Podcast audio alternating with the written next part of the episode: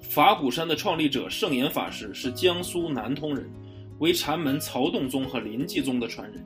圣严法师早年曾剃度，后参军，退伍后再次剃发出家。东出禅师圆寂后，他继承为农禅寺的主持。此外，又接受了灵源法师的禅悟认可，继承了临济宗法脉。后前往日本留学，取得了佛学博士学位。一九八九年，圣严法师创立法鼓山。成为了台湾佛教四大名山的领袖之一。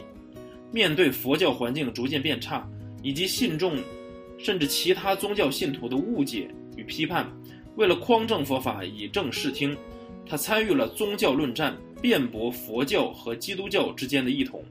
为了传播佛法，不遗余力。